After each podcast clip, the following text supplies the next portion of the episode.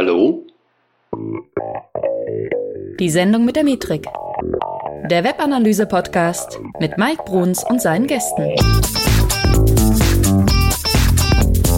Heute mit Christian Gust. Viel Spaß! Hey Analyseheld, hier ist der Mike. Herzlich willkommen zu einer neuen Folge, die Sendung mit der Metrik. Heute auch mit einem speziellen Gast, auf den ich mich schon sehr gefreut habe. Ähm, aber ich möchte euch erstmal ein bisschen Kontext geben, wo wir hier gerade sind, in welcher Sendung wir hier gerade sind. Und ich möchte das Thema Datenqualität hier nochmal auf den Zettel heben, ähm, denn Datenqualität ist bei vielen Websites ja eigentlich jederzeit ein Thema. Hm? Ähm, doch es gibt eben nicht immer nur diese, diese hausgemachten Probleme, die wir ja alle kennen, also sowas wie wir messen falsch, wir messen zu viel, wir messen zu wenig ähm, oder, oder irgendwas läuft völlig schief bei der Datenerhebung, sondern manchmal gibt es auch Störungen von außen, zum Beispiel durch unerwünschten Traffic, zum Beispiel durch Bots oder Spider oder anderen Spam, den wir unglaublich gerne in Webanalyse-Tools sehen. Und wer das bei, bei vielen kleinen Websites vielleicht nur, ich sag mal, so ein kleines Ärgernis ist und vielleicht noch nicht so wichtig. Aber sobald Geld ins Spiel kommt, müssen wir eben wissen, ob wir da gerade einem Bot Aufmerksamkeit schenken oder vielleicht einer echten Person und ob wir einer echten Person hier gerade Werbung zuspielen möchten oder einem Bot. Und was wir tun können, um Bot-Traffic zu erkennen und ob wir auch eventuell schon etwas gegen diesen Bot-Traffic machen können. Das bespreche ich jetzt gleich mit meinem Gast Christian Gust von Zalando. Und den möchte ich euch gerne noch eben vorstellen. Bevor es losgeht, ein kurzer Hinweis in eigener Sache vorab. Wenn du Webanalyst werden willst, dann stehst du zu Beginn da und weißt vermutlich nicht so recht, wie du an das Thema herangehen kannst, was du wissen musst, was du verdienen kannst und welche Unternehmen für dich vielleicht interessant sein könnten als Arbeitgeber. Und genau für dich habe ich jetzt ein Hörbuch herausgebracht und das bringt in über fünf Stunden genau diese Infos für dich. Und die Infos, die sind zum größten Teil von mir, aber viele weitere schlaue Köpfe aus der Branche haben ebenfalls wirklich, wirklich guten Input gegeben. Also, wenn du eine Abkürzung gehen willst zu deinem beruflichen Erfolg als Webanalyst, dann schau am besten jetzt direkt in die Show Notes und hol dir das Hörbuch. Und äh, zwar ist Christian Senior Product Specialist und Lead Tracking für Infrastruktur bei Zalando. Ähm, intern trainiert er Leute und einer seiner Schwerpunkte ist eben dabei das Thema Datenqualität. Und deswegen eignet er sich hervorragend, um mit mir über das Thema zu sprechen, mal abgesehen davon, dass es auch noch von ihm selber so halb vorgeschlagen kam. Und ganz daneben ja ist er auch noch Mitorganisator beim Measure Camp in Berlin. Das findet auch in diesem Jahr wieder statt. Termin steht noch nicht genau fest, aber ich kann relativ sicher sagen, dass Sie auf der Suche nach Sponsoren sind. Da können wir gleich noch mal kurz drüber sprechen. Aber erstmal herzlich willkommen, Christian. Ja, vielen Dank, Mike. Danke für die Info. Sehr gerne. Ja, ich fand das ja toll, dass wir uns beim Measure Camp kennengelernt haben. Es hat ähm, Spaß gemacht, dir zuzuhören. Wir waren in einer Session gemeinsam. Mhm. Und ich äh, konnte relativ schnell merken, dass du durchaus vom Fach bist und nicht jemand, der, ich sag mal, nur so zwischendurch mal Webanalyse macht. Ja, wie bist du denn zur Webanalyse gekommen? ja, eine gute Frage. Ich bin einfach ein Mensch, der schon immer gerne mit Zahlen gearbeitet hat. Ähm, also ganz klassisch merkt man das, wenn mich Freunde fragen, zum Beispiel, wie es mir geht, dann kriegen sie meistens eine Zahl zwischen 0 und 10 von mir zu hören.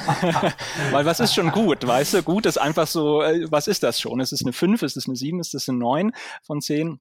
Keiner weiß es. Nein, ich war einfach schon, mein Metier ist schon immer so, dass ich äh, sehr zahlengetrieben bin. Und so ergab sich das auch äh, klassischerweise, dass ich irgendwie dachte, okay, ich muss auch was mit Zahlen machen in meinem Job. Mhm. Ja, und hier sind wir. Ja, sehr cool. Ähm, Frage eines, eines interessierten Hörers. Ähm, Zalando oder Zalando? Zalando. Zalando, ne? Meine ich auch. Ja, deswegen habe ich es auch eben im Intro schon so gesprochen. Aber ja, alles naja, richtig. Muss ja alles international sein immer heute. Ne? Genau. Richtig, richtig. Was machst du denn täglich bei, bei Zalando? Was ist dein Job? Mhm.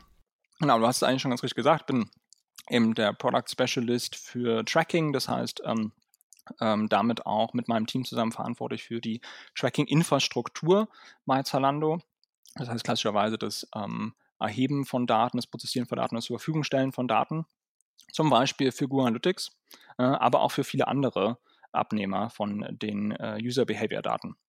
Und in den letzten Jahren habe ich mich immer mehr auch spezialisiert auf den Bereich Data Quality und Data Governance. Da passiert ja auch immer mehr und da passiert ja auch schon viel vor GDPR natürlich. Ähm, und deswegen leite ich da eine Taskforce. Mhm sozusagen. Und da kümmern wir uns auch unter anderem um Bot-Traffic. Ja, das nächste Problem steht ja schon an, ITP. Ähm, aber da, mhm. äh, aber da, das ist eine andere Folge, ja, die machen wir dann mal ja, später. Ja, da, da machen wir nochmal eine andere Folge drüber. Ja, das, ja. Äh, lass uns mal grundsätzlich erstmal darüber sprechen, was sind überhaupt Bots? Oder wo können wir da auch Abgrenzungen setzen? Mal so aus deiner Sicht. Okay, also ganz grob galaktisch kann man sagen, dass Bots sind, sind erstmal Softwareanwendungen, die übers Internet laufen und automatisch irgendwelche Aufgaben erfüllen. Das können ganz unterschiedliche Aufgaben sein. Da können wir nachher nochmal vielleicht gerade darauf eingehen. Ähm, um das auch einzuordnen vom Größenverhältnis her, je nach Studienlage spricht man davon, dass ungefähr 40 bis 60 Prozent des gesamten Internetverkehrs auf der Welt durch Bots verursacht werden. Oha. Mhm. Das heißt, wenn nicht heute schon mehr als die Hälfte durch Bots verursacht wird, wird es auf jeden Fall in der nahen Zukunft so sein, dass das Traffic-Aufkommen im Internet nicht mehr von Menschen dominiert ist, sondern eben von diesen Bots. Mhm. Ja. Und Bots greifen dabei auch, das ist auch nochmal wichtig zu verstehen, auf Websites zu, aber auch eben auf APIs und auch auf Mobile Apps. Mhm. Ja. Das ist so ein was, was ich öfter schon gehört habe in Gesprächen, dass Leute glauben, Bots ist nur ein Webproblem und wenn ich eine App habe, dann muss ich mich um das Thema nicht kümmern. Aber das ist leider nicht mehr so. Ähm, auch wenn man zugeben muss, dass Bots immer noch in der Mehrheit im Web-Environment unterwegs ist, aber es ist nur eine Frage der Zeit. Mhm. Das finde ich jetzt, das finde ich schon mal eine sehr interessante Aussage, ne? weil äh, gerade das App-Tracking ist ja durchaus gerade bei großen Anbietern äh, immer mal wieder ein Thema. Und wenn das auch noch mit Bots hinterlegt wird, wir klären gleich mal, was überhaupt Bot-Traffic bedeutet, auch für unsere Webanalyse überhaupt oder was wir damit überhaupt so anstellen. Ähm, aber das hat natürlich massiven Einfluss. Ne? Ähm, also grundsätzlich, ein Bot ist erstmal nicht unbedingt was Schlechtes. Ne? Also erstmal ist es nur eine Software, die irgendwie durchs Internet rennt. Genau. Und manchmal wollen wir Bots ja auch haben. Und so ist es halt, ähm, gibt es halt gute und schlechte Bots, wie eine Märchen. Es gibt die guten und es gibt die schlechten. Hm. Ja, und gute Bots beispielsweise, kann man jetzt mal ganz klassisch sagen, die unterstützen dein Business in irgendeiner Art und Weise. Mhm. Gutes Beispiel sind die Search Engine Crawlers, die kennen vielleicht noch der eine oder andere, ne? die Google Bots zum Beispiel, die auf deine Seite gehen und ähm, Inhalte aus deiner Seite auslesen, also Text oder Bilder zum Beispiel, und auch schauen, wo hast du interne und externe Links. Und damit eben so ein Spidering quasi machen in der, in der Welt, verstehen, welche Seiten linken wohin, aber auch welche Daten haben deine Seiten, um deine Seiten besser zu verstehen, um dann auch zum Beispiel die Texte und Bilder, die du hast, in so einen Suchergebnissen anzuzeigen. Mhm. Ja, und das wollen wir ja auch. Das ist ja wichtig, damit wir unbezahlten Traffic bekommen über Google und andere Search Engines. Wollen wir ja, dass die Search Engines auf unsere Internetseite Zugriff haben und sich Daten dort ziehen. Ja. Ist eine super Sache am Ende des Tages. Anderes gutes Beispiel sind auch Monitoring-Bots, die zum Beispiel regelmäßig schauen, ob deine Webseite überhaupt noch online ist oder irgendwie gecrashed ist an der Stelle. Ähm, Feedfetcher ist ein ganz klassisches Beispiel, eigentlich die größte Art von, von guten Bots mittlerweile vom Traffic aus, äh, aufkommen. Das ist äh, vor allen Dingen Facebook und Twitter sind hier sehr populär, die eben auch auf deine Seite gehen und versuchen sich bestimmte Website-Informationen zu speichern, damit sie dann vorab schon angezeigt werden können, wenn du den Link einfügst, zum Beispiel in dem Facebook-Feed oder in dem, äh, in dem Tweet selbst. Hm. Das kommt auch, da ein Bot vorher auf deine Seite gegangen ist und sich die Information gezogen hat. Chatbots mittlerweile auch in aller Munde. Ja, Beispiel von guten Bots, die wir haben wollen. Und dann gibt es eben noch die bösen Jungs. Ähm, zum einen ganz klassisches Beispiel so der Competitive Data Miner. Das ist, das sind Bots, die versuchen ähm, zu verstehen, zum Beispiel, was hast du gerade für Produkte online auf dein, in deinem Webshop und wie viel kosten die eigentlich gerade bei dir, sodass ich dann im Zweifelsfall einen günstigeren Preis anbiete. Oder noch schlimmer, ich kopiere mir gleich deine Daten, ne, die Produktbeschreibung und deine Produktbilder, weil es kostet mich ja dann viel weniger äh, wenn ich das nicht, wenn ich das von dir kopiere, als wenn ich das alles selber machen muss. Die ganzen Bilder. Ähm, oder Personal Data Harvester. Ähm, das sind so die Bots, die versuchen eben äh, User-Accounts zu übernehmen, um sich dann persönliche Daten daraus zu klauen. Äh, zum Beispiel das Geburtsdatum von einem Kunden oder das Geschlecht, die Adresse, im schlimmsten Fall sogar Kreditkarteninformationen. Äh, man kennt auch vielleicht noch die Spammer. Spammer sind so Bots, die versuchen, auf deine Internetseite Zugriff zu bekommen und dort Chart-Software zu installieren, damit dann zum Beispiel Kunden, die deine Internetseite besuchen, plötzlich irgendwelche Pop-ups angezeigt werden, die dich dazu animieren, einen Kredit abzuschließen oder diverse Körperteile zu vergrößern oder was auch immer. Ähm, das willst du natürlich nicht im Endeffekt. Und eine ganz fiese, ganz fiese Art von, von bösen Bots sind auch noch die Inventory Denier. Das sind Bots, ähm, ganz klassisch zum Beispiel auf Ticketing-Seiten, wo du Tickets dann für 15 Minuten reserviert hast in deinem Warenkorb. Mhm. Ja, damit du Zeit hast, dich noch einzuloggen, kann anderer in der Zwischenzeit das Ticket irgendwie von dir abgreift. Eigentlich eine super Sache. Und genau das nutzen die Bots eben aus. Das heißt, die gehen tausendfach, millionenfach im schlimmsten Fall auf deine Internetseite, das Ticketsystem und legen alle Tickets, die du hast, in den Warenkorb. Äh, und plötzlich kann kein echter Kunde mehr diese Tickets kaufen Ähm, und ist natürlich blöd, äh, aber gut für den Konkurrenten im Zweifelsfall, der vielleicht die gleichen Tickets anbietet. Dann müssen sie alle zu dem gehen. Also du, du zeigst mir gerade einige Bots auf, die ich in meinem Leben noch nicht äh, persönlich kennengelernt habe. Und ich bin mhm. auch sehr dankbar dafür. Sehr, der Tag sei froh. aber ich glaube, uns ist es, ich hoffe, dass zumindest immer mehr Leuten bewusst wird. Also wir haben ja das auch in der Presse in letzter Zeit gehabt. Es gab kurz ja nochmal diese Announcement, dass Twitter schon wieder ganz viele Fake-Accounts gelöscht haben, haben ähm, was einfach die auch von Bots angelegt wurden, um zum Beispiel die Followerschaft von bestimmten Twitter-Usern künstlich in die Höhe zu treiben. Da gibt es eine richtige Agentur, da kannst du das kaufen. Ne? Da kannst du dann 1000 Follower kaufen für deinen Twitter-Account. Und im schlimmsten Fall versuchen sie dann auch noch die öffentliche Meinung zu beeinflussen. Das hatten wir ja gerade das Thema bei den US-Wahlen. Und das kommt eben auch durch Bots zustande. Ja, jetzt sind natürlich viele Bots, hast du ja schon gesagt, grundsätzlich erstmal sinnvoll. Also die Search Engine Bots sind natürlich irgendwo, haben einen Zweck, den wir auch gutheißen in der Regel. Mhm. Ähm, oder so Tools wie Systrix, die ja auch mit Bots über, über die Seiten mitunter rennen. Genau. Äh, oder andere Optimierungstools wie Ride. Ähm, auch das sind ja irgendwo Programme, die erstmal irgendeinen Zweck erfüllen. Mhm. Ähm, die Frage ist natürlich, inwieweit die uns dann in unserer Webanalyse irgendwie beeinflussen. Weil ähm, da müssen wir vielleicht nochmal, da müssen wir vielleicht noch mal äh, eine Abgrenzung so treffen. Was tut denn ein Bot, was ein normaler Nutzer tut? Oder was tut denn ein Bot, was ein normaler Nutzer vielleicht nicht tut? Was, was zeichnet so Besucher aus? Ja, ich glaube, du hast schon äh, richtig angesprochen, wir haben durchaus ein Problem äh, mit Bots in dem Sinne, dass sie eventuell unsere Daten verunreinigen. Das heißt, wir wollen ja eigentlich Analysen äh, äh, machen, basierend auf den Daten von den echten Nutzern unserer Produkte, unserer Webseite. Und wenn im schlimmsten Fall tatsächlich da auch Bot-Traffic mit drunter ist, was der Fall ist, äh, ähm, dann müssen wir den natürlich gut erkennen und isolieren. Ansonsten hilft uns das nicht. Und was da eben erstmal ganz klassisch hilft, ist zu verstehen, welchen Zweck können Bots haben. Denn anhand des Purposes von einem Bot kannst du halt ein Verhalten ableiten. Ja? Bestimmte Dinge ist, ist richtig, tun bestimmte Bots, die Kunden eher nicht tun würden oder auch gar nicht in der Lage sind zu tun. Ja? Und dann gibt es aber eben noch das große Feld von Bots, die sich die ziemlich gut darin sind, so zu tun, als wären sie ein Kunde. Denn viele Bots, gerade die schlechten Bots, wollen ja gar nicht, dass man sie erkennt, weil dann könnte man ja Gegenmaßnahmen ergreifen. Und das ist dann noch deutlich äh, schwieriger an der ganzen Stelle.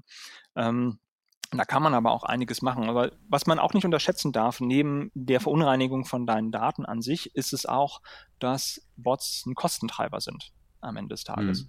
Denn der ganze Traffic, der auf deine Internetseite kommt, und ähm, das sind halt eben äh, laut Studien im Durchschnitt zwischen 40 und 60 Prozent äh, des Traffics, je nachdem wie groß deine Internetseite sind, die musst du ja auch bezahlen.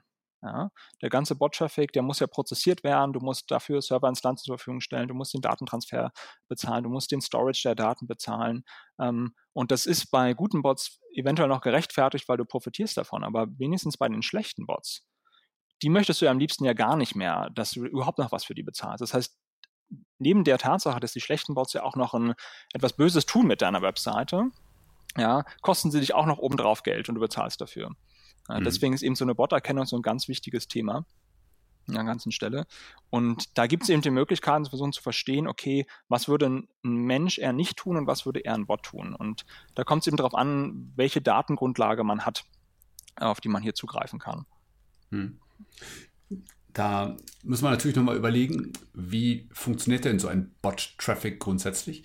Das heißt, so ein Programm, das kann ja in der Regel, wenn es zum Beispiel auch einen Browser hat, ähm, auch selber eine Seite quasi besuchen und so tun, als wäre es ein Besucher. Hm? Ja. Und dann gibt es natürlich noch diesen anderen Fall, wo zum Beispiel, ohne dass die Website jemals betreten wird, ähm, zumindest in den Webanalyse-Daten auch Daten auftauchen, die mhm. ja quasi auch von Robotern auftauchen, ja. ähm, die gar nicht durch einen Echtbesuch entstanden sind, sondern über das Measurement-Protokoll. Also es wird jetzt zum Beispiel nicht jedem was sagen, ähm, aber grundsätzlich für alle Hörer da draußen, die noch nichts mit Measurement-Protokoll anfangen können, das ist eigentlich nichts anderes, als dass irgendwer eine, äh, ja, eine URL aufruft, wo vorne Google Analytics drin steht zum Beispiel, dahinter ganz viele Parameter und wenn er diese URL abschickt in seinem eigenen Browser oder mit einem Programm oder wie auch immer, dann taucht quasi in Analytics ähm, ein Treffer auf, ein Pseudo-Seitenbesuch oder ein mhm. Pseudo-Ereignis, was auch immer, der nie bei euch auf der Website echt stattgefunden hat, aber in Analytics würde so getan, als ist das so. Ähm, das ist ja noch so eine zusätzliche Instanz, die wir auch noch sehen können. Das heißt ja. also, entweder besuchen die tatsächlich die Seite oder die feuern von außen irgendwas da drauf. Und ähm, ja, Genau, das ist, das stimmt. Und beim Measurement Protocol ist es so, das, das nutzen ja nicht nur Bots an sich, das kann man ja selber auch benutzen. Das hat ja durchaus Vorteile. Ne? Also ähm, es ist ja eben die Art und Weise, wie man nicht durch den Browser selbst einen Request an GA schickt, sondern von seinen eigenen Servern aus. Und da gibt es ja berechtigte Use Cases, wo man das selber auch machen möchte. Ähm, Absolut. Also ein gutes klassisches Beispiel, was ich immer wieder sehe, ist zum Beispiel bei äh, irgendwelchen Bestellungen, die abgegeben werden, wo es eine externe Bezahlmethode gibt das heißt PayPal zum Beispiel. Mhm. Und ähm, das heißt, was du noch tracken kannst auf deiner Website, ist, dass der Kunde gesagt hat, ich möchte jetzt kaufen. Aber ob der Kunde tatsächlich auch danach mit PayPal bezahlt hat, das weißt du nicht mehr, weil es ja nicht mehr auf deiner, auf deiner Internetseite stattfindet. Das ist ja auf einer anderen Seite mittlerweile. Aber schlussendlich weißt du das hoffentlich in deinem Data Warehouse am Ende des Tages, weil die Order sollte ja, wenn sie wirklich bezahlt wurde, PayPal, auch wirklich prozessiert werden von dir. Um, ähm, und das ist so ein klassisches Beispiel, wo du sagst, okay, und für die Fälle schicke ich dann die Order, das Order-Event an GA eben Server-to-Server über das Measurement-Protokoll, statt das aus dem Browser zu tun. Ja, und hier ist schon mal die hohe Kunst, äh, dafür sicherzustellen, dass äh, dieser Traffic, der von dir selbst geschickt wird, nicht auch aussieht wie ein Bot-Traffic, der von sonst wo kommen könnte. Ja, hm. Und äh, und das ist auch insofern wichtig, weil natürlich Google Analytics selbst auch eine Bot-Erkennung hat. Also viele kennen das sicherlich, in den Account-Einstellungen gibt es ja diesen Bot-Filter, den man aktivieren kann. Und da muss man aber aufpassen, dass man nicht selber seine eigenen Requests rausschmeißt am Ende des Tages. Ähm, was soll passieren kann. Und da gibt es ähm, zwei Dinge, die man beachten muss, sollte man das Measurement-Protokoll benutzen. Ähm, zum einen ähm, muss man die User-IP-Adresse mitschicken. Mhm. Ja, weil klassischerweise wird die IP-Adresse, wenn du sie nicht überschreibst mit der des Nutzers, eben die IP-Adresse deines Servers sein. Das heißt irgendein Data Center. Und das ist genau das, was Bots halt auch ganz oft tun, äh, was man ganz oft sieht. Ähm, und damit ermöglichst du auch weiterhin das Location, mal davon abgesehen, weil die IP-Adresse wird ja für Google auch noch für andere Zwecke benutzt. Mhm. Ähm, und da gibt es den Parameter, der heißt UIP. Ähm, und den musst du halt setzen in deinem Measurement-Protokolls und da eben äh, die IP-Adresse des tatsächlichen Nutzers mitschicken. Und das ist völlig unabhängig davon, ob du später die IP-Adresse anonymisieren lässt oder nicht, aber die muss gesetzt werden. Ja. Je echter, desto besser. Ja, genau, richtig, richtig. Und ähm, der zweite Punkt, der auch wichtig ist, ist den User Agent des äh, Nutzers auch mitzuschicken. Äh, User Agent, da stehen ja eine ganz typische Informationen des Web Environments drin, wie zum Beispiel welchen Browser du nutzt, in welcher Version, äh, welche Auflösung Zweifelsfall noch, welches Gerät zum Beispiel verwendet wird. Äh, und so ein User Agent würde es klassischerweise nicht geben in so einem Server Environment oder müsstest einen Fake User Agent erstellen. Das lässt sich natürlich schnell herausfinden. Insofern musst du auch hier den echten Nutzer, äh, des User Agent des Nutzers äh, mitschicken in dem Parameter UA. Und das ist ehrlich gesagt nicht so gut dokumentiert, muss ich sagen. Der Management Protocol hat vielleicht auch seinen Sinn, dass Google ja. das nicht so, so gut äh, dokumentiert. Aber ja. am Ende des Tages ist es tatsächlich, wenn man so ein Setup hat, wo man sowohl Daten über das Frontend schickt, als auch eben Server-to-Server, wie das Measurement Protocol, und hier sicherstellen möchten, dass die Daten zumindest nicht an erster Hand sofort als Bot erkannt werden, sind das zumindest zwei Dinge, die du tun musst. Hm. Das gibt dir immer noch keine hundertprozentige Sicherheit, denn auch Botbetreiber im Zweifelsfall wissen das oder können das tun, aber es macht zumindest einfacher an der Stelle. Wie können wir denn jetzt, wie können wir denn jetzt erkennen, dass es sich um Bot-Traffic handelt? Also gibt es also, ich sag mhm. mal, bestimmte Dinge, wo du sagst, ja, das ist eindeutig, äh, zum Beispiel, also ich meine, Klassiker ist ja sowas wie Traffic Peaks, ne? Also das heißt, mhm. äh, es gibt dann so von heute auf morgen gibt es irgendwie die zehnfache Menge an Treffern oder so, ne? Ähm, ja. so, solche Dinge. Aber was fällt dir sonst noch ein? Genau, also es gibt ähm, ein paar Sachen, die sind relativ eindeutig, dass es von Bots kommen kann und ein paar sind eher, ich nenne das immer Signale, wo mhm. ich denke so, das ist ein Hinweis und dann versucht man am besten noch weitere Signale zu finden und dann ist eine Kombination von verschiedenen Signalen schon ein Hinweis dafür, dass es mit hoher Wahrscheinlichkeit um einen Bot äh, geht. Relativ einfach, was man machen kann, ist erstmal wenn man einen äh, Traffic-Anstieg äh, feststellt aus komischen geografischen Regionen, von mhm. denen man keinen Traffic eigentlich erwartet. Mhm. Wenn man jetzt zum Beispiel nur seinen Service in Deutschland anbietet und plötzlich hat man hohen Zugriffszahlen aus Bolivien, dann sollte einem das komisch vorkommen in irgendeiner Art und Weise. Und dann am besten noch gleich mal schauen, ob es nicht nur aus einer einzelnen Stadt aus Bolivien kommt. Mhm. Ja? Und dann hast du, bist du dir schon ziemlich sicher, okay, das werden wahrscheinlich nicht echte Nutzer sein am Ende des Tages. Ähm, auch eben ganz klassisch eben der Traffic aus den Data Centers. Wir hatten es gerade schon mit der IP-Adresse. Mhm. Ähm, in Google Analytics kann man ähm, das nutzen, ich glaube, es nennt sich Service Provider, genau. Und BigQuery nennt sich das Network Domain. Ähm, für normale Kunden steht da eben der Internetanbieter drin, wie, weiß ich, Telekom zum Beispiel oder Vodafone solche Daten. Aber für Bots, die benutzen ja ganz oft Data Centers, wo sie mhm. gehostet sind. Also sowas wie Amazon Web Services kennt man vielleicht. Und dann findet man eben genau solche Einträge da drin. Ja. Und ähm, das funktioniert auch, wenn man seine IP-Adresse anonymisieren lässt übrigens bei Google, weil das Resolvement, diese Auflösung von IP-Adresse zur ISP findet statt noch bevor die IP-Adresse von Google anonymisiert wird. Ja, das heißt, es ist kein Hindernis an der ganzen Stelle. Trotzdem natürlich keine hundertprozentige Garantie, denn auch Bots sind eben in der Lage, das zu verschleiern, ihre IP-Adresse zu verschleiern. Aber trotzdem, das machen nicht alle Bots und deswegen kann man auch das erstmal probieren und es ist relativ einfach auch, diesen Schritt zu gehen. Ähm, was auch ganz gut funktioniert, noch relativ einfach ist, sich die Bildschirmauflösung mal anzuschauen. Und mhm. wenn man da so merkwürdige Werte drin findet, wie zum Beispiel 10 mal 10 Pixel, ist ja unwahrscheinlich, dass das ein User ist, der noch in der Lage ist, seine Website zu benutzen in der Auflösung. Ähm, solange man sichergestellt hat, dass man die Bildschirmauflösung richtig trackt auf seiner Seite, ähm, könnte das ein guter Hinweis sein dafür, dass es eher von einem Browser kommt. Ja. Das muss man immer noch mal mit ja, Oder jemand, der sehr schlecht lesen kann. Ne? Ja, genau. ähm, was auch funktioniert, das ist immer ähm, ganz schön mal zu sehen, wenn man sich die Browser-Version mal anschaut. Ähm, es gibt die sogenannten Out-of-Date-Browsers. Das sind Browser, Browser-Versionen vor allem, die kein echter Kunde mehr benutzen kann, weil die überhaupt nicht mehr supported werden an irgendeiner Stelle die gibt es eigentlich gar nicht mehr. Die kann kein echter Kunde mehr benutzen. Ein klassisches Beispiel ist hier der Internet Explorer 5. Mhm. Der ist, feiert gerade sein 20-jähriges sozusagen vom Jubiläum und äh, den kann halt kein Kunde mehr nutzen. Den könnte auch keiner mehr öffnen. Mhm. Und den könnte schon gar nicht einer noch nutzen, um deine Internetseite zu verwenden. Aber bei Bots kommt den durchaus vor. Warum? Weil das zum Beispiel sehr alte Bots sind die zum Beispiel nie geupdatet wurden an irgendeine Art und Weise, die auch nie mal das User Agent Verschleierung Technologie, die die haben, geupdatet wurde auf eine neue Browser-Version, die teilweise auch außer Kontrolle geraten sind an irgendeinem Punkt mal und einfach nur noch das Internet ziellos durchforsten mhm. und ab und zu vielleicht mal auf deiner Seite landen. Mhm. Das kann durchaus noch ein guter Hinweis sein. Und was ich persönlich immer noch sehr empfehle, ist den User Agent selber nochmal mitzutracken. Mhm. Also den User Agent kann man im, äh, im Frontend ja auslesen in der Zeit und selber nochmal mitschicken, am besten in der Kasse der Menschen, weil der ist ein bisschen länger vom String her. Ähm, und dann kann man den eben auch nochmal analysieren. Und das hilft ungemein, insbesondere bei den guten Bots. Denn gute Bots, äh, ein klassisches Beispiel, äh, Merkmal von denen ist eben, dass sie sich selber zu erkennen geben, äh, dass sie Bots sind. Und in der Regel machen sie das über den User Agent. Das heißt, da gibt es dann einen Eintrag, wo zum Beispiel für den Google Search Bot drin steht Googlebot. Äh, für den Bing Bot ist, heißt es eben Bing Bot. Und im Internet findet man eine ganze Menge Libraries, die einmal ermöglichen, so ein Lookup zu machen. Das sind dann hunderte oder tausende von Einträgen von ähm, User Agents, äh, User Agent Werten, über die sich eben solche Bots erkennen lassen, mhm. die guten Bots. Ja, und das kann unglaublich helfen. Das sind auf jeden Fall schon mal so, ich sag mal, so harte Werte, wo man es direkt sehen kann. Hm? Mhm. Also was zumindest ziemlich eindeutig ist. Ähm, wenn man, ähm, man wird damit aber nicht äh, das wird nicht reichen am Ende des Tages, sagen wir es mal. Das ist ein guter Anfang, aber das wird nicht reichen, um alle Bots zu erkennen.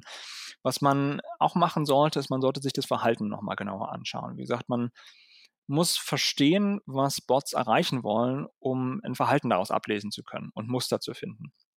Äh, was zum Beispiel äh, ganz interessant ist, man kann sich mal User anschauen, ne, wenn man jetzt Traffic identifiziert hat, ein Segment gebildet hat aus Traffic, der einem irgendwie komisch vorkommt und man sucht jetzt noch nach Möglichkeiten zu gucken, ist es ein Bot oder nicht, kann man sich für diese User mal anschauen, wie viele User-Agent-Einträge es gibt für einen User.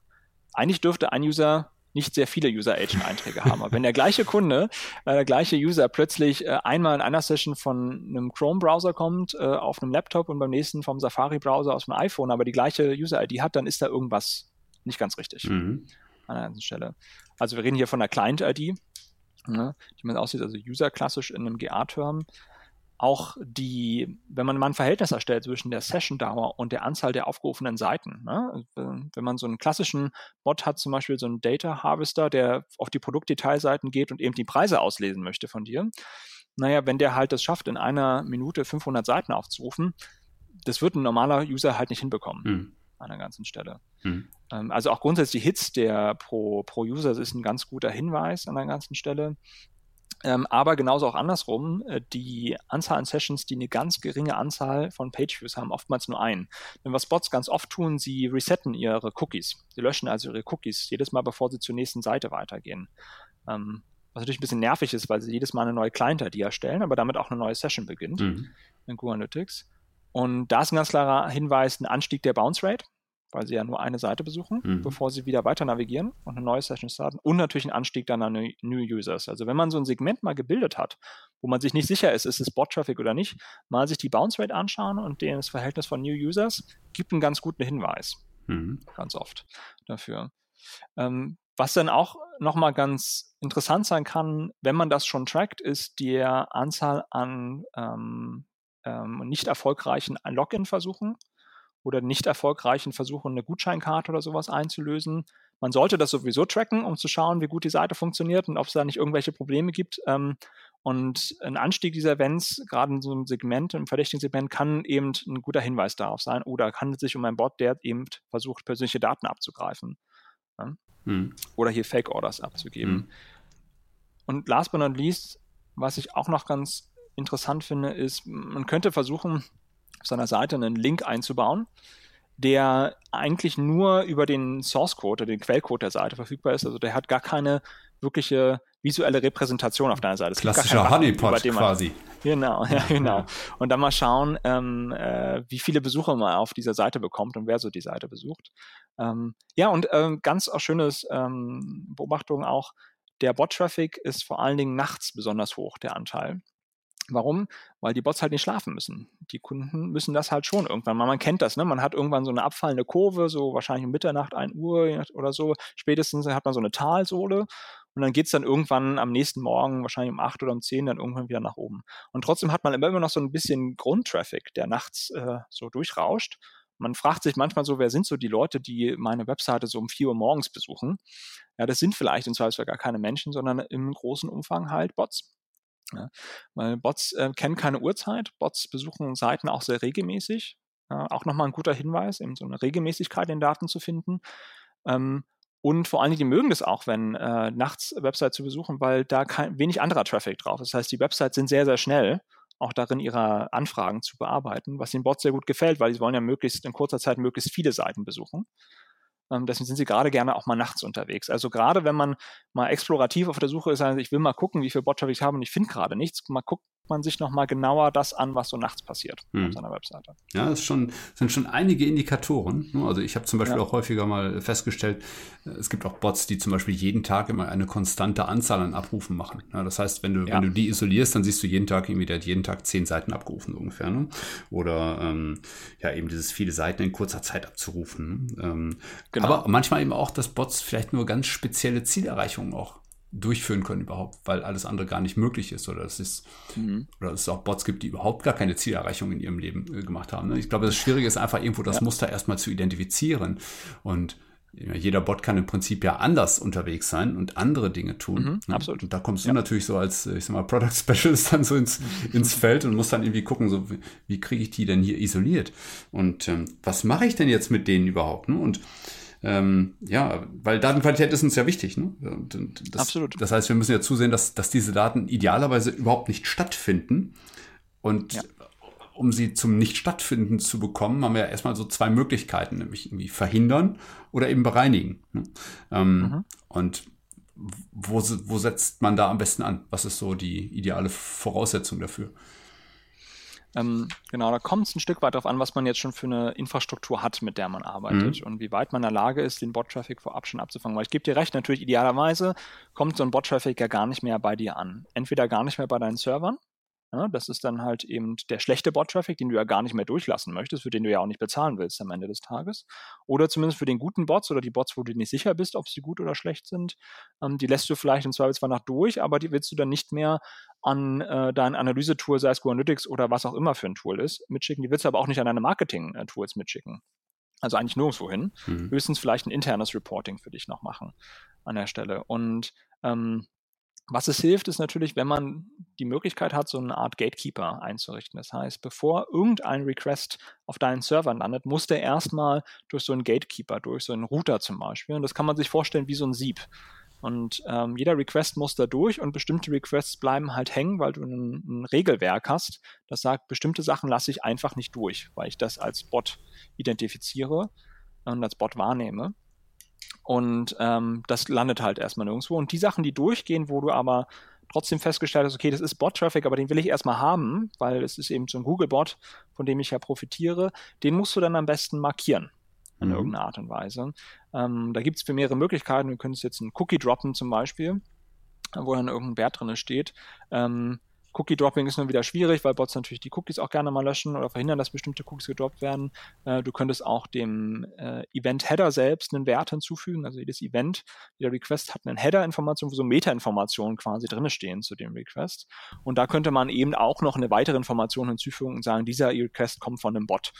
Ja, gemäß meiner Erkennung. Und dieser Request-Header kann dann in späteren äh, Prozessen downstream ausgelesen werden. Und dann kann man sich eben Regeln erstellen, wo man zum Beispiel in, in, Google Tag Manager sagt, wenn dieser Cookie vorhanden ist, dann habe ich eine Blocking Rule äh, implementiert oder wenn dieser Event Value vorhanden ist, dann schreibe ich das entsprechend in meinen Data Layer rein und schicke es nicht ab oder ich lade schon gar nicht mehr in den Google Tag Manager, das wäre sogar noch besser mhm. der Seite, dann wird schon gar nichts mehr getrackt in dem Moment. Ähm, und grundsätzlich hilft aber da immer, glaube ich, ein systematisches Vorgehen, weil äh, dieser Bot-Traffic ist grundsätzlich schon ein sehr komplexes Thema, auch ein teilweise sehr technisches Thema. Und was es hilft, das ein bisschen strukturierter anzugehen. Ähm, ich unterteile immer grundsätzlich die Strategie hier in vier verschiedene Schritte. Das erste ist tatsächlich das Erkennen von Bots. Haben wir ja schon ein bisschen drüber gesprochen. Das zweite ist das Klassifizieren von Bots. Also guter Bot, schlechter Bot, unbekannter Bot. Ja, dann die Reaktion, da gibt es auch verschiedene Möglichkeiten, wie man eben auf Bot-Traffic reagieren sollte und wann welche Reaktion sinnvoll ist. Und schlussendlich, und das wird ganz gerne mal vergessen, auch das Reporting. Also nur den Bot-Traffic zu blockieren, aber keine Einsicht zu haben, wie oft man das tut, ist nicht besonders hilfreich am Ende des Tages. Ähm, nicht besonders hilfreich, um zu verstehen, wie effizient meine eigene Strategie eigentlich ist, aber auch im Zweifelsfall, um meine Strategie anzupassen und zu reagieren. Ähm, das kann zum Beispiel ähm, ganz nützlich sein, so ein Reporting zu haben, wenn man plötzlich feststellt, da gibt es immer mehr Bots, die versuchen, ähm, sich einzuloggen oder mhm. die Zugriff nehmen auf meine Login-Seite. Wenn das plötzlich nach, in, durch die Decke geht, bei einem und man das nicht äh, mitbekommt, ähm, dann kann das durchaus ein Problem sein, weil das ist ein guter Hinweis dafür, dass äh, die Login-Daten von meiner eigenen Website irgendwo geleakt sind. Mhm. Ja, denn Darknet jetzt irgendwo rumschwimmen. Ähm, und die hat sich dann halt jemand abgegriffen und versucht jetzt eben mit den gestohlenen äh, Zugangsdaten eben noch weitere Daten abzuziehen von dieser Karte. Versucht sich einzuloggen jetzt und zum Beispiel eben ja, das Geschlecht, das Geburtsdatum, die Adresse, Kreditkartenzahlen, Daten etc. rauszulesen. Und äh, deswegen ist so ein Reporting auch so wichtig, äh, zu verstehen, okay, was passiert mit dem Bot-Traffic auf meiner Seite und welche Trends mache ich gerade aus. Hm. Das ist sehr, sehr spannend, ja. Das ja. ist sehr, sehr spannend. Ähm, Nochmal ganz kurz zwischengegrätscht eigentlich die Frage. Ne? Also grundsätzlich kann ja nicht jeder Bot ein, ein Analytics-Tracking ausführen. Ne? Mhm. Was, ähm, was muss er dafür können? Ja, das stimmt. Und ich höre das relativ oft, äh, dass so ein bisschen die Leute sagen, na ja, gut, Bots ist eigentlich gar nicht so wirklich für uns ein Problem, weil die führen ja eh kein JavaScript aus und damit äh, wird in der Regel auch kein Tracking ausgelöst. Ähm, das stimmt so nicht mehr ganz, eigentlich schon in einer ganzen Weile nicht mehr. Da haben sich Technologien einfach weiterentwickelt und es gibt auch noch Tracking-Möglichkeiten, wo kein JavaScript notwendig ist, ne? irgendwelchen Pixel einzubauen, um zu gucken, ob irgendein Teaser, ein äh, Banner angezeigt wurde. Dafür braucht man nicht mal JavaScript. Ja, also das Problem lässt sich so leicht nicht abschreiben und äh, man unterscheidet hier die Bots in drei verschiedene Entwicklungsstufen. Es gibt einmal die ganz, ganz einfachen Bots. Ja, die haben auch nur eine einzige IP-Adresse und die verbinden sich eben mit den Webseiten über irgendwelche automatisierten Scripts, die benutzen auch keinen Browser. Ja, und die versuchen auch keinen Browser zu imitieren.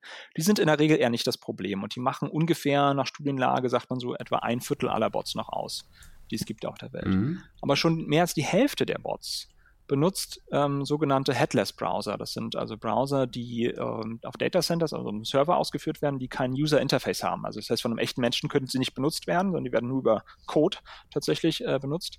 Aber sind in der Lage, ähm, Browserverhalten damit zu simulieren. Mhm. Und sie sind auch in der Lage, JavaScript auszuführen. Ähm, sie ändern ständig ihre IP-Adressen Sie ändern ständig ihre User Agents und sie löschen ständig ihre Cookies. Und damit ändern sie auch ihre Client-IDs mhm. für deine Analytics-Tools. Und dann sagt man nochmal ungefähr 20 bis 25 Prozent sind äh, dann besonders fortschrittlich von den Bots. Die sind auch besonders schwer zu erkennen, denn die sind sogar in der Lage, die Cursor-Movements nachzuimitieren und wirklich menschliches Browserverhalten zu imitieren. Zum Beispiel verzögern sie die Requests künstlich. Mhm. Ja, dann funktioniert nicht mehr diese Erkennungsregel von so, so viele Requests pro Minute sind äh, unauffällig. Äh, sie wollen halt unter einem gewissen Request-Limit bleiben. Und sie nutzen zum Teil sogar echte Browser dafür. Wenn zum Beispiel äh, Kunden in ihrem Browser eine Schadsoftware installiert haben, zum Beispiel irgendein Plugin, ähm, was nicht so ganz vertrauenswürdig ist, dann kann dieses Plugin eben auch im Hintergrund noch echte Websites aufrufen, ohne dass man das mitbekommt. Ähm, und dann wird es besonders schwierig, diesen Bot noch zu erkennen. Mhm. Also ich hätte nicht gedacht, dass das schon 25 Prozent diese, diese Advanced-Klasse quasi schon haben. Das ist ja wirklich mhm. schon eine ganze Menge. Ne? Und äh, gerade bei der Anzahl der Browser äh, oder bei der Anzahl der Bots, die existieren, muss man ja schon Datenqualitätsprobleme überall eigentlich befürchten muss man eigentlich am Ende des Tages. Das Problem ist einfach, das kann man nicht mehr wegignorieren mittlerweile. Ähm, und man muss, sich, man muss sich drum kümmern. Und Gott sei Dank kann man ja verschiedene Dinge machen. Manche Sachen sind relativ einfach, andere wird es schon komplexer. Aber vielleicht, was man auch nochmal verstehen muss, ist diese Verteilung, auch gerade die Verteilung der sehr fortschrittlichen Bots ist unterschiedlich, je nachdem, welche ich sag mal so, in welchem Industriesegment man sich bewegt. Also man weiß zumindest, was so Studien zeigen, dass ähm, besonders die fortschrittlichen Bots sind besonders im, im E-Commerce-Bereich unterwegs. Äh, warum? Weil sich hier natürlich sehr viel Geld verdienen lässt und auch sehr viel Schaden anrichten lässt. Im Zweifelsfall da auch eine große Konkurrenzdruck ist. Ja. Ähm, und ja, dann wird es halt wirklich interessant, welche technischen Methoden hat man noch, diese Bots zu erkennen. Mhm. Im besten Fall schon vorzeitig zu erkennen. Und ja, wie gesagt, ähm, wenn man so einen Gatekeeper hat, im besten Fall, der vorab schon vor der eigenen Infrastruktur liegt, dann kann man all diese, da äh, all diese Mechanismen, all diese Signale, über die wir schon gesprochen haben, die man ja auch in den Google Analytics-Daten nachvollziehen kann, kann man natürlich da auch schon einbauen mhm. im Moment. Da ja. auch schon schauen, aus welcher Location kommt es. Ja, und dann gibt es ähm, zum Beispiel die Möglichkeit, so ein sogenanntes Geofencing zu machen. Das heißt, man lässt bestimmten Traffic, der von bestimmten Ländern kommt, einfach gar nicht mehr durch. Man sagt ja. halt, alle Leute, die aus Bolivien eben kommen, die haben einfach grundsätzlich gar keinen Zugriff mehr auf meine Webseite. Punkt aus Ende. Ja, das hat natürlich immer so ein bisschen Gefahr. Also mal gucken, wenn Leute gerade Urlaub machen irgendwo, na, und dann vielleicht doch mal die Seite nutzen wollen, dann ähm, da können schon noch valide User Requests dahinter sein. Ja. Und wie gesagt, Bots haben auch die Möglichkeit, ihre IP-Adressen zu faken. Aber macht es den Bots auf jeden Fall schwieriger. Und das ist grundsätzlich ein Ansatz, den man fahren muss. Man muss es ihnen so schwierig wie möglich machen. Hm. Man wird keine hundertprozentige Garantie bekommen. Das äh, Gefühl habe ich auch immer wieder. Also, ja. also es war ja auch eine Weile so, zum Beispiel gab ja auch viel Spam-Traffic in, in Google Analytics. Ähm, das muss nicht unbedingt ein Bot gewesen sein, das kann ja auch sonst irgendwas gewesen sein, äh, was da seine Spuren hinterlässt, aber das war halt ewiges Katz-und-Maus-Spiel. Ähm, ist es. Ja, ist es, es bleibt es auch das ist so ein klassisches Kopf-an-Kopf-Rennen, was man auch so vom Google Search-Algorithmus und SEO halt kennt, ne, wo man auch versucht, natürlich seine Seite zu optimieren, damit der Algorithmus einem möglichst gut eine Bewertung gibt und dann wird sich der Algorithmus irgendwann angepasst, ne? oder Dinge entwickeln sich weiter und dann muss man sich auch wieder anpassen an der ganzen Stelle und so ist es hier auch.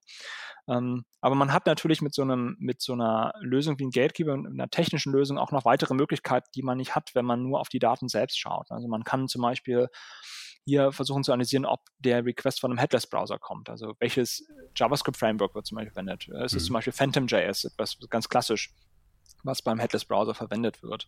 Ist JavaScript deaktiviert? Ja, auch ein interessantes Thema. Mhm. Dann kann man sich mal anschauen. Ähm, ist immer noch ein valider Punkt. Die wenigsten User äh, haben ihr JavaScript deaktiviert, wahrscheinlich so gut wie niemand mehr heutzutage. Bots aber immer noch, wie gesagt, zu einer gewissen Prozentzahl. Device Fingerprinting, ein anderes Thema auch zu besseren User-Bot-Erkennung, äh, denn wie gesagt, Bots löschen sehr gerne ihre Cookies und dann wird es schwieriger, sie nachzuvollziehen, sie nachzuverfolgen. Mit einem Device-Fingerprinting wird es einfacher, aber Obacht, GDPR, ne? hm. Device-Fingerprinting ist nicht gern gesehen und da muss man schon ein, ein klares Business-Interesse haben, dass hier die Rechte der User abwiegt quasi. Und ich glaube aber, das ist durchaus gegeben bei einer Bot-Erkennung.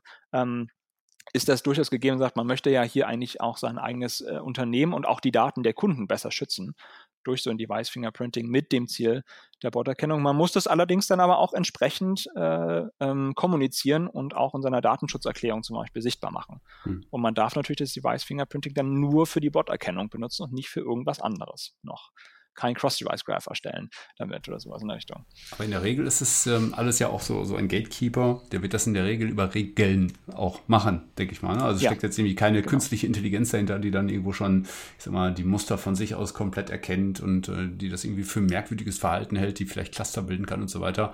Gibt, ähm, gibt es auch, also kann man auch machen. Ne? Okay. ist die Frage, ja. ob man dazu in der Lage ist, äh, tatsächlich ähm, eben hier Machine Learning und äh, äh, künstliche Intelligenz tatsächlich zu verwenden. Anomalie Detection ist so ein ganz klassisches Beispiel. Ne? was mhm. man auch in anderen Gründen vielleicht auch in der Firma schon verwendet.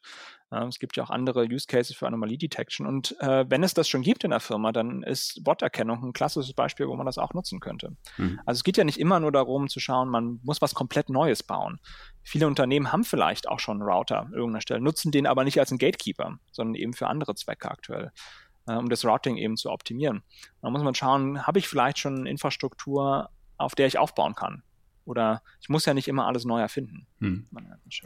Gut, das sind jetzt die Dinge, die wir tun können, bevor der Traffic bei uns aufschlägt quasi. Wir setzen einen Gatekeeper davor und geben ihm zig Millionen Regeln mit, ähm, die, die wir stetig erweitern natürlich. Ähm, mhm. und dann gibt es natürlich noch die andere Sicht, das heißt, ähm, was könnten wir in Webanalyse-Tools tun, um, ähm, ich sag mal, möglicherweise bereits vorhandenen Fake-Traffic oder Bot-Traffic, ähm, ich sag mal, nochmal hm, auf ein Minimum zu reduzieren oder dort auch vielleicht zu verhindern oder ja, zu ja. löschen, wenn es irgendwie geht. Ne? Das ist ja in ja. vielen Fällen gar nicht möglich. Aber ja. was könnten wir da das, tun? Das stimmt. Also es ist ähm, erstmal ganz nützlich, wenn man Zugang hat zu den Rohdaten. Ne? Mhm. Also bei Google Analytics zum Beispiel, in dem, wenn man sich damit beschäftigt, BigQuery, ne, dass man die Rohdaten in BigQuery eben hat, um dann entsprechend auf die Daten irgendwie einwirken zu können, ist ziemlich hilfreich an der ganzen Stelle. Ähm, man, man wendet eben diese Regeln, die man jetzt für den Gatekeeper hätte, ähm, auch dort an. Man versucht sie dort zu etablieren, wenn man es kann. Ja, man hat dann bestimmte Grenzen, aber vieles kann man auch dort machen schon. Und ähm, dann geht es darum, eben diese Session-Tabellen zu bereinigen und dann am besten den Analysten im Unternehmen nur noch diesen Zugang zu geben zu den bereinigten Session-Tabellen. Mhm. Ja, ähm, die dann eben diese Tabellen benutzen für Analysen. Aber jetzt immer die Frage, was ist eigentlich dein Reporting-Interface am Ende des Tages? Denn wenn du das Google Analytics Interface benutzt, ne, hauptsächlich, dann werden die bereinigte Tabellen in BigQuery wahrscheinlich wenig helfen. Exakt. Ja, und das ist, das ist ein bisschen die Schwierigkeit. Ähm, und manchmal hast du auch beides. Ne? Es gibt ja Kunden, die, die haben dann Google Analytics Interface und Data Studio. Ne, ist ja auch berechtigt. Ja, und dann benutzt Data Studio im Zweifelsfall natürlich die bereinigten Session-Tabellen in BigQuery und GA-Interface nutzt noch die unbereinigten. Dann passen die Daten natürlich überhaupt nicht mehr zusammen. Und dann gibt es ein großes Chaos und jeder fragt sich, was ist denn jetzt die wirkliche Wahrheit? Mhm. Ja, was man da versuchen kann, natürlich im GA-Interface entweder mit Segmenten zu arbeiten, hat aber auch den Nachteil, man muss jedem erklären, dass sie nicht das Standardsegment All Users verwenden kann, sondern eben ein spezielles Segment. Und auch Segmente haben irgendwo ihre Limitations, wie viele Regeln du da implementieren kannst. Oder was eine bessere Alternative sicherlich sein wird, ist dort mit Filtern zu arbeiten. Mhm. Ja. Aber auch hier wieder die Vorsicht, äh, man kann viel kaputt machen, auch ja. mit den Filtern. Ähm, deswegen ist es da auch eine Empfehlung, immer nochmal zu schauen, möchte ich nicht auch noch einmal eine Property haben oder ein View haben, wo es unfiltert ist und ein View mindestens, wo es gefiltert ist, um im auch nochmal einen Abgleich zu machen. Ja.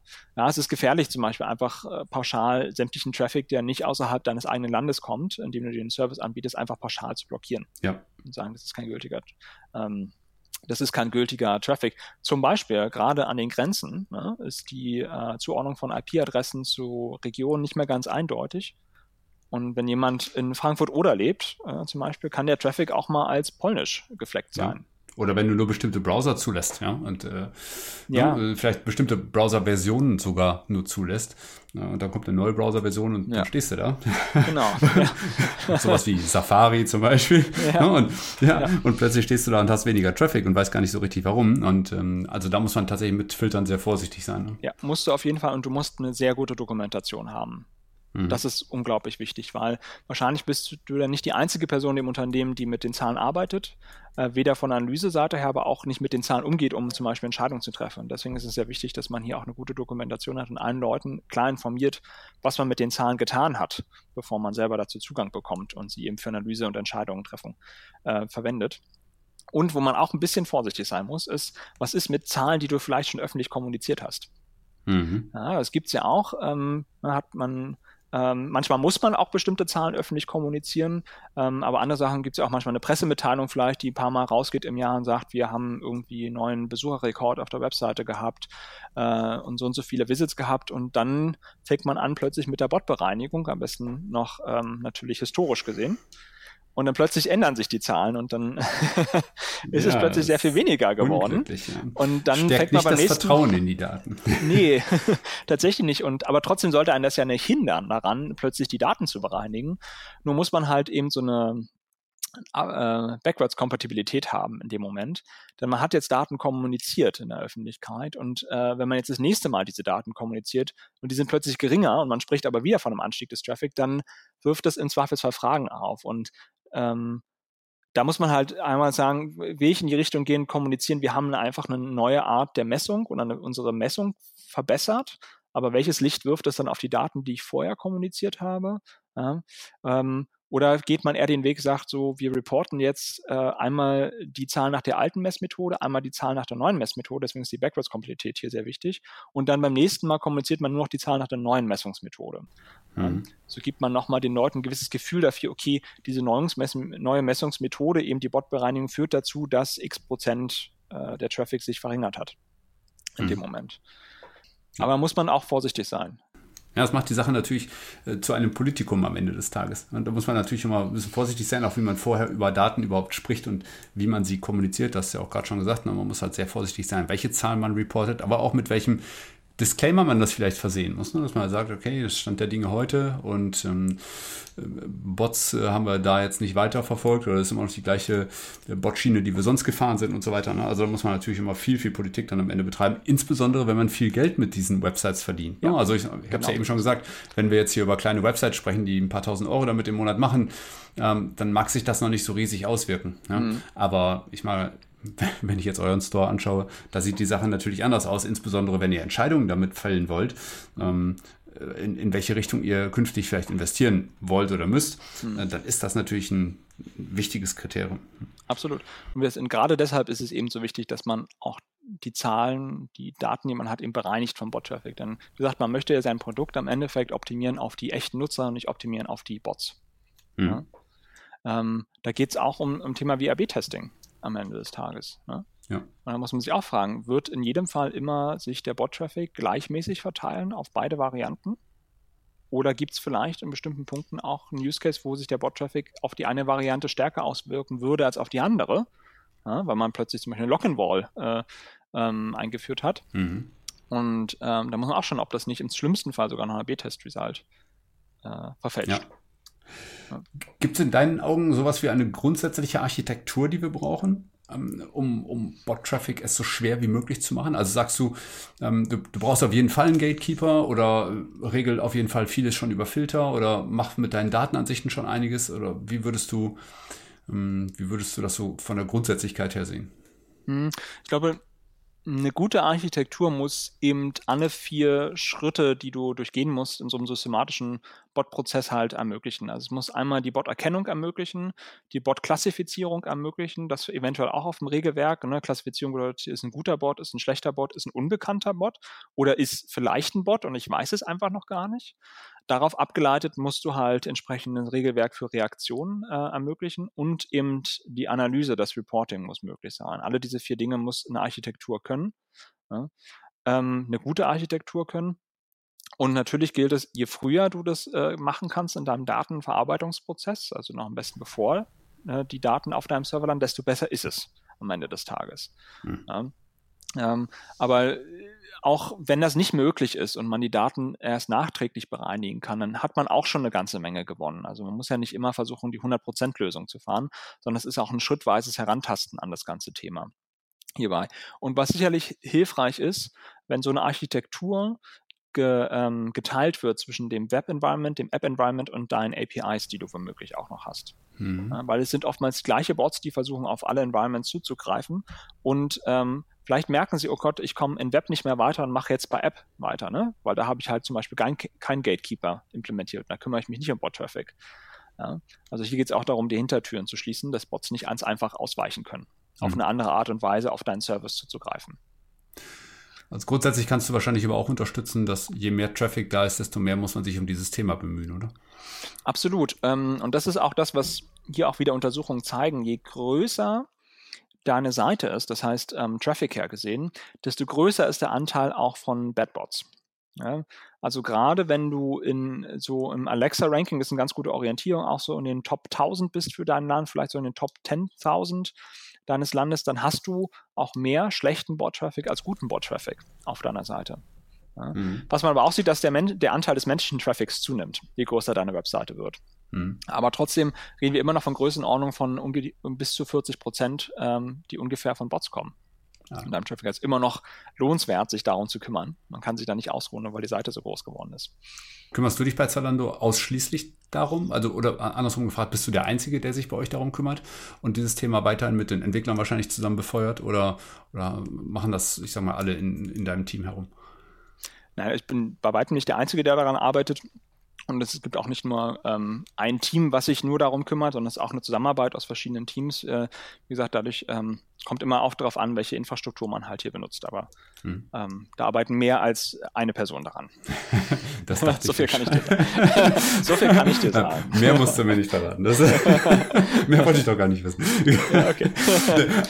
also ja, aber ich ja, finde das Thema was man vielleicht noch machen könnte. Ja, was man vielleicht noch machen könnte. Ähm, wir müssen uns vielleicht mal ganz kurz mal über die die Reaktion äh, unterhalten. Also wenn man jetzt äh, Bots erkan äh, erkannt hat, weil daraus lassen sich auch bestimmte Requirements für eine Architektur ableiten. Also zum einen, wie gesagt, die Bad-Bots, wenn du einen Bot erkannt hast und du bist dir sicher, das ist ein schlechter Bot, natürlich äh, so gut es geht blockieren.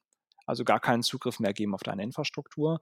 Einen guten Bot eben durchlassen, aber du musst in der Lage sein, deine, in deiner Infrastruktur eben diesen Traffic zu markieren, in irgendeiner Art und Weise, und ihn so zu markieren, dass du ihn später wieder auslesen kannst spätestens in der Datenanalyse, aber am besten schon im Tracking-System selbst, also zum Beispiel im Google Tag Manager oder so in einer Art und Weise.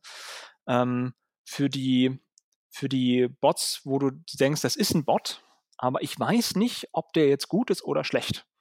Und es wird, wenn du gerade anfängst mit der ganzen Geschichte, am, am meisten wahrscheinlich, der größte, der, der Faktor sein, der am meisten eine Rolle spielt für dich, dass du zwar Bot erkennst, aber du weißt nicht, ob sie gut oder schlecht sind. Ähm, was hier hilft und was man versuchen könnte zu tun, ist, diesen Request künstlich zu verzögern.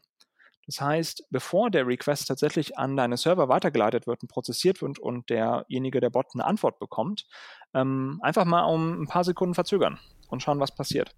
Mhm. Die schlechten Bots brechen in der Regel dann ab. Mhm. Ja, die haben so ein, so, ein, so, ein, so ein Limit quasi, an den sie warten. Und dann sagen sie, okay, vergiss es, ich mache weiter mit dem nächsten Request oder gehe halt zu der nächsten Seite, weil die Seite ist mir zu langsam in dem Moment. Ähm, weil Badbots sind ja gerade auf angewiesen, in kurzer Zeit möglichst viele Seiten zu besuchen, in der Regel zumindest, die meisten Badbots äh, sind das. Und dann dauert es ihnen eben zu lang und sie gehen. Die guten Bots in der Regel warten ein Stück weit. Ja, die muss man aber auch wieder gucken, ähm, wenn man das natürlich mit guten Bots macht, ähm, von denen man nicht weiß, dass sie gute Bots sind, also mit irgendwelchen Search Engine Crawlern, dann kann es vielleicht zu einer Abwertung kommen in seinem mhm. SEO-Ranking, weil man eine sehr langsame Seite hat.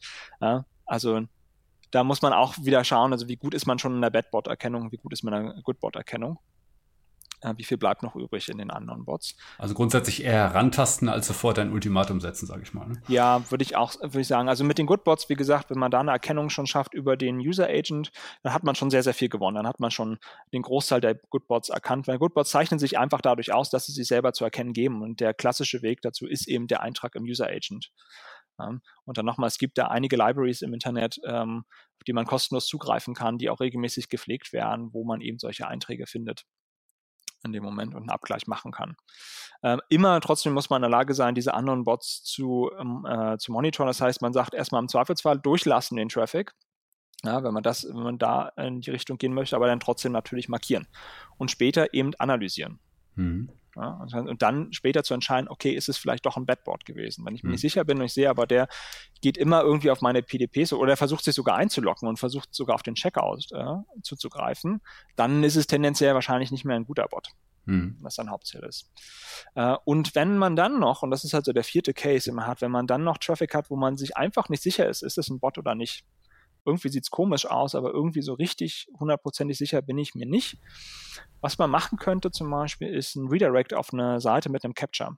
Ja, Capture kennen ja bestimmt viele von uns, wo du dann eben so, so wähle alle Bilder aus, wo ein Auto drauf ist. Ja, oder, so, oder tippe diese zwei Wörter ein, ja, die da angezeigt werden. Und das ist eine Möglichkeit, auch nochmals den Bots auf jeden Fall schwieriger zu machen. Auch wenn man da sagen muss, man hat natürlich ein bisschen die Gefahr, dass es vielleicht die Conversion Rate verringern könnte. Mm, User ja. mögen die nicht unbedingt immer. Nee, nicht wirklich.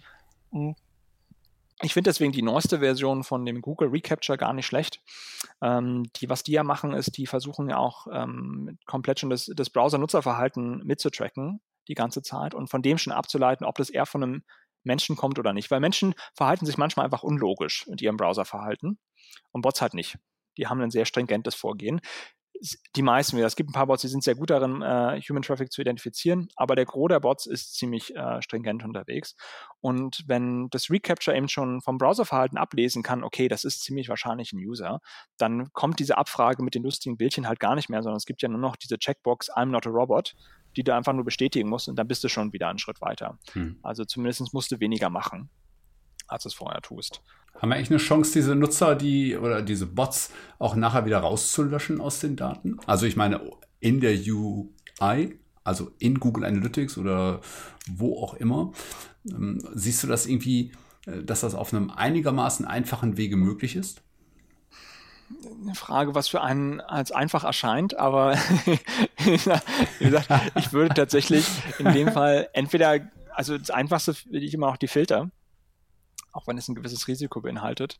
Ähm, ansonsten wird es schwierig wird es wirklich schwierig ja. an der ganzen Stelle. Es gibt ja tatsächlich sogar die Möglichkeit, einzelne Nutzer zumindest zu löschen. Ja. In, in Google Analytics ja zum Beispiel. Ja. Kannst du ja im Nutzerflussreport, glaube ich, äh, einzelne Nutzer sogar löschen. Ja. Ich glaube, man kann es auch über die API machen. Genau, das haben sie durch GDPR haben sie das eingeführt. Ähm, mhm. richtig. Gott sei Dank. Ja, Gott sei Dank, richtig. Das, ja, stimmt, hast du recht. Das wäre auch noch eine Möglichkeit, wenn du es auf einen einzelnen Nutzer runterbrechen kannst in dem Moment. Aber das ist natürlich ein Prozess, der Bei ist. wechselnden Client-IDs. Ja, das ist hm. natürlich ein Prozess, der kommt mit einem gewissen Overhead um die Ecke. Deswegen ist so die, das auf einer Client-ID-Basis zu machen, vielleicht nicht der beste Weg, sondern tatsächlich auf ein gewisses Verhaltenspattern ja, oder andere Signale mhm. reinzugehen, schon nicht verkehrt in dem Moment. Und das Problem ist halt auch, wenn du es jetzt wieder löscht, dann hast du auch keine, bist du nicht mehr in der Lage, das nochmal später zu analysieren und hier eben Reporten. Du verbaust den Reporting über den Bot-Traffic, mhm. den du hast. Und wie mhm. gesagt, das kann durchaus sehr wichtig sein, um bestimmte Trends zu erkennen und plötzlich zu sehen, oh, die Bots gehen jetzt durch die Decke und wie gesagt, gutes Beispiel ist nochmal diese, dieses Account-Takeover, wo Bots plötzlich sich vermehrt versuchen, auf einzuloggen, auf deine Login-Seite zugreifen, was eben für dich ein Hinweis sein kann, oh, meine Zugangsdaten sind irgendwo geleakt, jemand hat vielleicht Zugang bekommen zu unserer Datenbank. Ja? Mhm. Den Login-Daten. Ja, sehr spannend. Deswegen würde ich mir diese Möglichkeit, wenn möglich, nicht verbauen, sondern sie nur versuchen, äh, quasi eine Isolation zu schaffen, eine Separierung zu schaffen zwischen Nutzerdaten und den Bot-Daten. Ja, und das kannst du natürlich historisch machen auch. Das ist ja das Gute daran. Also ich würde nicht, wenn du jetzt äh, ein neues Pattern erkannt hast, nicht verfangen, so ab heute, ne, werden die rausgeführt, sondern bitte auch, wenn möglich, historisch. Aber mhm. immer einmal nochmal gucken, was macht es mit den KPIs des Unternehmens, wenn ich das jetzt historisch zurücknehme. Ja. Und wenn es wirklich da eine größere Änderung gibt, dann auf jeden Fall äh, Rücksprache mit dem Management halten und im Zweifelsfall auch mit Corporate Communications oder so in der Richtung. Zu sagen, oh, haben wir solche Zahlen vielleicht mal kommuniziert, was passiert jetzt, wenn wir die rück wirkend ändern. Sehr spannend, Christian. Sehr spannend. Ja, wir haben, guck mal, wir haben jetzt ja schon fast eine Stunde über Bots gesprochen. Ich glaube, ich habe noch nie eine Stunde über Bots gesprochen. Du wahrscheinlich schon. Herzlichen Glückwunsch. Weißt du, wie es mir Willkommen geht? Im Club, ähm,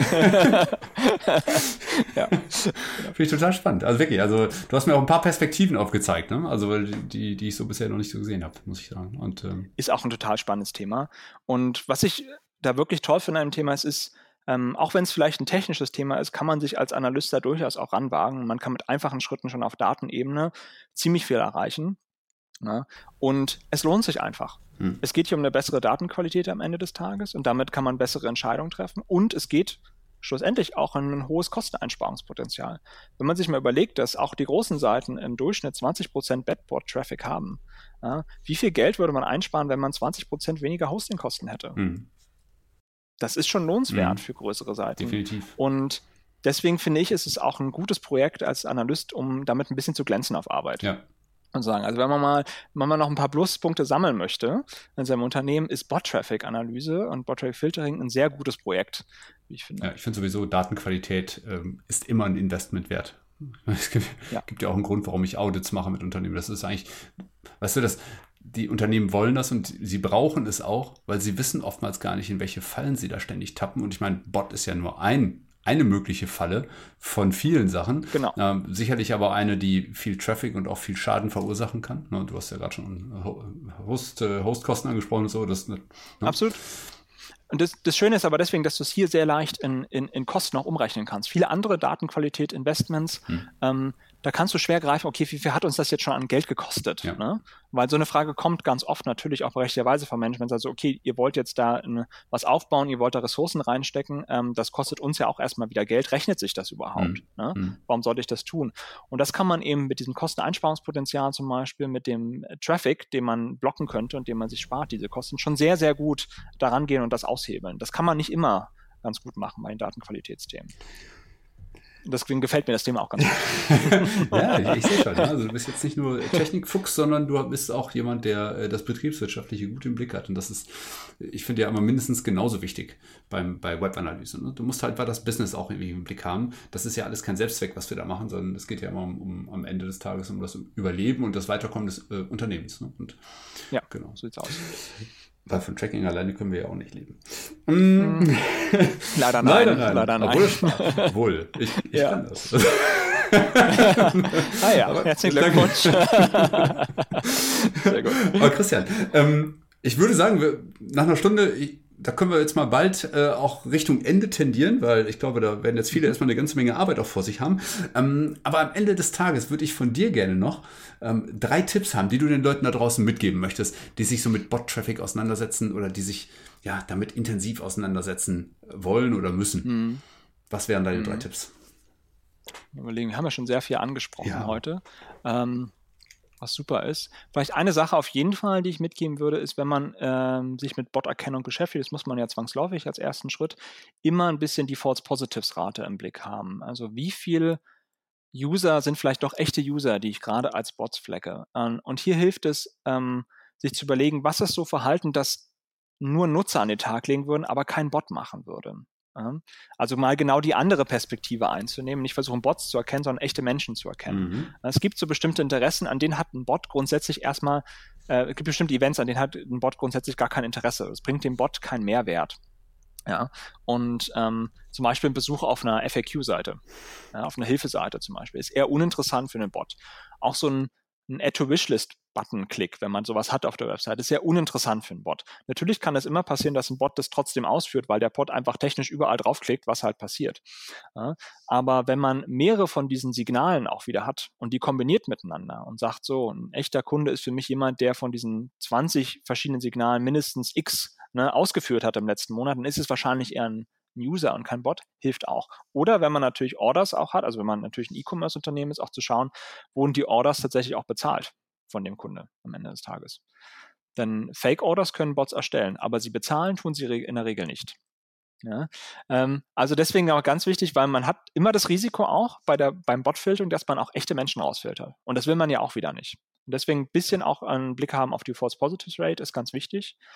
Ich würde als weiteren Tipp noch mitgeben, ähm, auch Third-Party Solutions in Betracht zu ziehen. Man muss nicht alles selber bauen. Mhm. Ja? Und ähm, vor allen Dingen nicht am Anfang, äh, wenn man noch gar nicht weiß, woraus am Ende hinausläuft. Da kann es auch durchaus sinnvoll sein, sich eine Drittlösung anzuschauen. Davon gibt es mehrere auf dem Markt. Ähm, und hier eben dann, auch wenn sie natürlich geldkostengünstig sind, die guten in der Regel nicht, äh, einfach die Abwägung zu machen, okay, zum Einsparungspotenzial wiederum, was ich habe mit den Hostingkosten, aber auch ähm, im Hinterkopf behalten, dass ich das Risiko minimiere, was den, äh, den Datendiebstahl angeht in meinem Unternehmen und damit auch das Risiko minimiere von einem Vertrauens- und Reputationsverlust von den Kunden mhm. eines Tages. Das ist etwas, was Gold wert ist und das ist unglaublich schwierig wieder aufzubauen, wenn man das einmal verloren hat. Und das sollte einem auch ein bisschen Geld wert sein als Unternehmen. Das darf man nicht unterschätzen. Mhm. Ja. Ähm, und wenn jetzt drei gefragt hast, ah ja, na, vielleicht einen noch, ähm, dann, dann machen wir die drei voll. Ähm, die, ich sagte ja, man, man sollte die Badbots, äh, Badbots äh, blockieren. Ja. Am besten Fall. Also keinen Zugang geben auf die eigene Infrastruktur. Auch hier ähm, clever zu sein und zu sagen, ich, ich blockiere die nicht gerade in dem Sinne, weil in dem, wenn du sie hart blockierst, bekommen sie einen Statuscode zurück, zum Beispiel in 403. Ja? Und der Bot kann daraus lernen. Das heißt, du gibst dem Bot zu verstehen, ich habe dich erkannt und ich habe dich blockiert. Das ist nicht zwangsläufig sinnvoll, weil du willst ja dem Botbetreiber nicht äh, erklären, ich habe dich erkannt, weil das motiviert den Botbetreiber im Zweifelsfall seinen Bot zu ändern, mhm. zu verbessern. Das willst du ja nicht, sondern was du machen könntest, ist einfach die Verbindung offen erhalten, aber keine Response zurückschicken. Mhm. Und damit äh, machst du es dem Bot sehr, sehr viel schwieriger zu verstehen, was gerade mit seinem Request passiert in dem Moment. Okay, das ist äh, ein sehr hackiger Tipp. Ist ein Ja, aber kann durchaus helfen. Also vielleicht eine, eine letzte Anmerkung noch aus der ganzen Geschichte. Ähm, wir haben uns ja sehr aus der Analysesicht natürlich mit dem Thema beschäftigt, aber ähm, GDPR spielt ja auch durchaus eine Rolle. Ne? GDPR hat ja das ähm, Privacy by Design eingeführt als ein Konzept. Und hier geht es ja auch mit, darum, mit State-of-the-Art-Infrastruktur seine Daten zu schützen. Und eine Bot-Erkennung gehört meiner Meinung nach mit dazu. Mhm. Ähm, das heißt, äh, ein Investment in eine Bot-Erkennung und Bot-Filtering kann auch aus einer Datenschutzbrille sehr, sehr wichtig sein und einem auch von bestimmten Strafen schützen. Mhm. Das war ein sehr wertvoller Tipp, ja. Das wäre mal etwas, was ich mit einem Anwalt nochmal besprechen müsste. ja, schöne Grüße. ja, Christian. Also da gibt es natürlich noch nicht viele Gerichtsurteile, aber ähm, mich würde wundern, wenn es nicht früher oder später mal in die Richtung gehen würde. Ja, finde ich total spannend, auch. den Ansatz. Ja, habe ich so noch ja. äh, gar nicht gesehen, dass das auch eine Implikation sein könnte. Ja, insofern vielen Dank dafür. Ich habe wieder unglaublich viel gelernt heute. Das ist toll. Also ich, äh, ich, ich lerne ja sowieso immer, aber äh, heute, heute sehr viel. Meine Lernkurve heute war sehr steil, muss ich sagen. Also oh, ich. Hat sich ja gelohnt. ja, das ist halt, weißt du, in der Regel beschäftigst du dich als Analyst ja oder als, als äh, Tracking-Implementierer nicht in erster Linie mit, mit dem, was hinten raus äh, an negativen Sachen passiert, sondern in erster Linie mal darum, dass überhaupt ja. gemessen wird und dass die echten Besucher überhaupt erstmal gemessen werden. Ne? Das andere kommt dann immer spätestens dann zum Tragen, sobald es erste Fake-Traffics gibt. Und, ähm, ja. und dann wirst du meistens erstmal, ja, du bist eigentlich reaktiv unterwegs in der Regel. Ne? So, ja. Jetzt hast du heute schon mal ein paar Wege gezeigt, die ich total wertvoll finde, die auch mal, ich sag mal, ein aktives und nicht ein reaktives Vorgehen einfach mal zeigen. Und ähm, das hilft auf jeden Fall. Ich bin mir ziemlich sicher, dass da draußen jetzt einige sehr hellhörig sind und äh, morgen gut was zu tun haben. Cool, das würde mich freuen. Ja, ja Christian. Auf jeden Fall. Hab vielen Dank dafür. Ja, ähm, ich hoffe, dass wir uns auf dem Measure Camp äh, auch wiedersehen. Ich hoffe das doch. Äh, würde mich sehr freuen. Also du hattest ja äh, im Vorgespräch schon erwähnt, äh, so Richtung Oktober wird sein. Und ihr sucht noch, wie war das? Sponsoren, ne? Genau, ja. Also äh, Measure Camp Berlin dieses Jahr wieder. Ähm, wieder voraussichtlich in Q4, vielleicht wieder Oktober, November in der Richtung. Ähm, tolle Gelegenheit, auch sich hier wieder auf dem Analytics-Bereich zu markieren als, als, als Unternehmen und seinen Service äh, anzubieten und natürlich als Sponsor aufzutreten. Ähm, und natürlich auch überhaupt dabei zu sein. Also es auch als äh, ganz normaler Teilnehmer. Ist eine tolle Veranstaltung, eine tolle Unconference, wo jeder einen Vortrag geben kann, wenn er möchte. Ähm, ich kann es nur empfehlen. Seid alle ja. dabei. Ich auch. Und äh, ich würde mich freuen, wenn wir uns da wiedersehen, Christian. Ja, Hab vielen Dank. Freuen. Dann würde ich sagen. Vielen Dank dir. Ja, cool. Viel Grüße an alle da draußen und bis zum nächsten Mal. Und nicht vergessen, wenn du so wie ich oder viele andere meiner Gäste in der Sendung mit der Metrik Web Analyst werden möchtest, dann hol dir jetzt mein Hörbuch mit über fünf Stunden super viel Input zu dem Thema. Den Link zu den vielen Infos dort findest du natürlich in den Show Notes.